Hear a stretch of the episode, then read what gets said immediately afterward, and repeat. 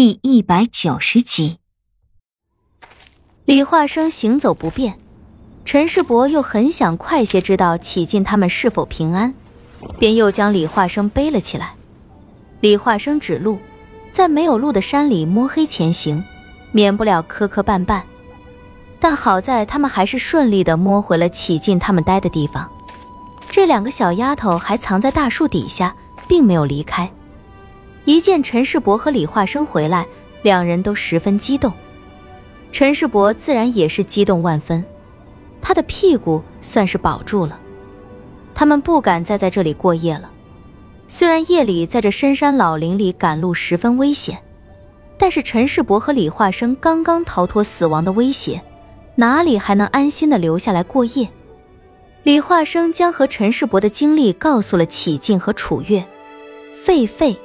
白色的巨狼，畸奇的声音等等，楚月和启静两个小丫头听得心惊肉跳，特别是在听到那几头巨狼的悲嚎时，两个小姑娘几乎吓得抖了起来。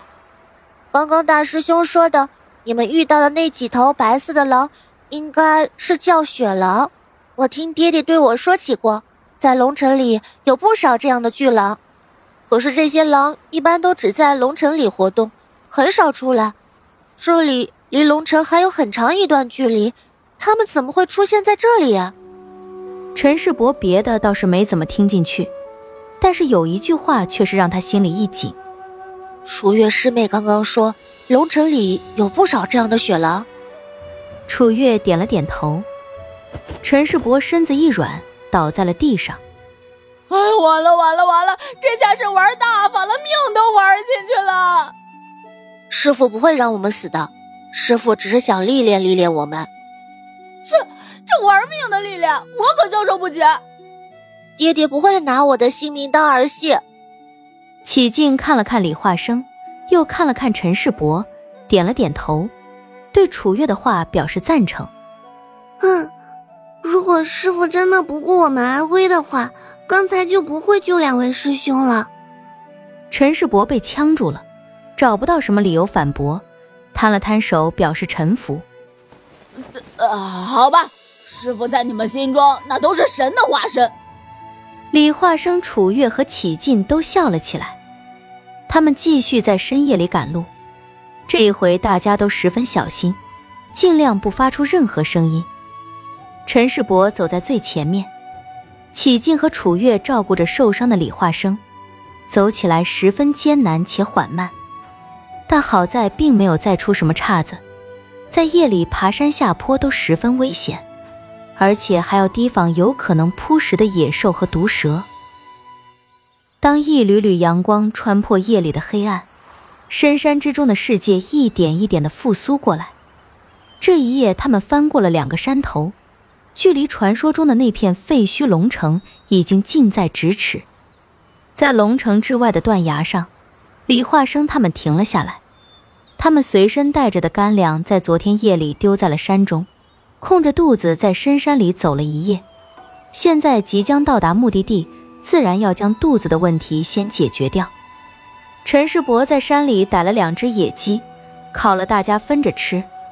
看着山崖之下那巨大的废墟，这群小孩子的脸上都十分阴沉。进去之后，无论如何，大家都不要分开。这里可是狼的天下，李化生吃着烤山鸡说道。陈世伯将手里的鸡骨头扔在一旁，拍了拍手，看着李化生：“哥哥，你说我们是不是应该从这里面带点什么东西出去给师傅看看，也好证明我们的确是不折不扣的完成了师傅交给我们的任务啊？”二师兄想带点什么出去？陈世伯看着山崖下的巨大废墟，定了定。我听说，在狼群里都会有一头狼王，要不咱们把他给带回去？大家一听陈世伯说完，吃东西的动作顿时都停了下来，一副像是看傻子一样的眼神看着陈世伯。陈世伯自觉自己说的话没过脑子，心里思索了一下，就道：“那我们就在这龙城城墙上抠一块砖带回去。师傅只是说让我们到龙城观赏观赏。”又没说要我们进龙城里面观赏观赏，我们抠一块砖带回去，也算是完成任务了。弟弟，你忘了我们是因为什么被罚到这里的吗？千辛万苦走了这么远，就差这临门一脚了。陈世伯从地上坐起来，也直视着李化生，道：“嗯，那行，那你在这儿等着我们，我和两位师妹进去。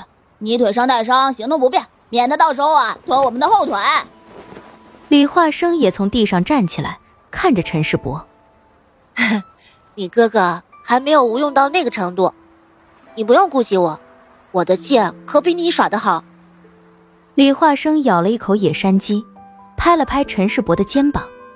他明白陈世伯这突然的性格转变是因为什么。陈世伯的想法，李化生又怎能不理解？